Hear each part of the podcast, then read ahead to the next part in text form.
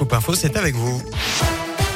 Salut Nico, salut à tous et à la une de l'actu, aller plus vite et plus fort sur la vaccination. C'est l'objectif réaffirmé ce matin par Olivier Véran. Les pharmacies qu'il souhaite peuvent ouvrir tous les dimanches en décembre et en janvier pour multiplier les créneaux.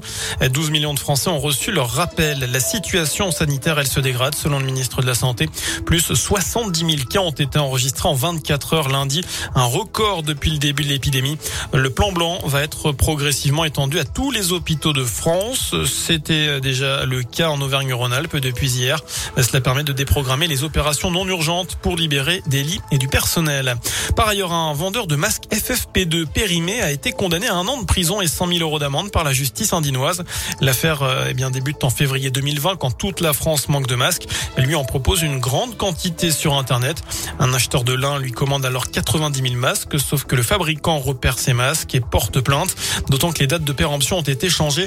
L'homme a finalement pu être interpellé lors de la livraison la marchandise saisie.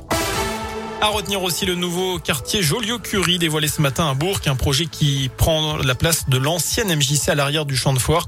Un hôtel 3 ou 4 étoiles, deux restaurants, une banque, des bureaux et un parking couvert sont prévus. Les travaux devraient débuter début 2023. C'est la fête des Lumières, je vous le rappelle, un deuxième des quatre soirées aujourd'hui, 31 œuvres à découvrir jusqu'à samedi à Lyon.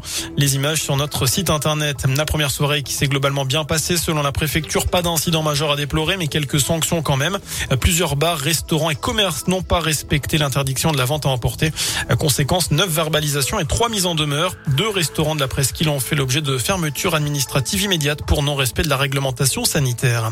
En politique, avec, eh bien, on va revenir sur cet appel lancé hier soir par Anne Hidalgo, la candidate socialiste à la présidentielle.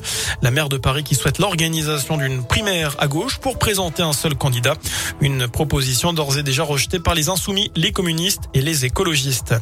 Pierre Ménès, placé en garde à vue pour agression sexuelle, l'ex-journaliste sportif de Canal Plus est accusé par une hôtesse d'accueil de lui avoir touché la poitrine.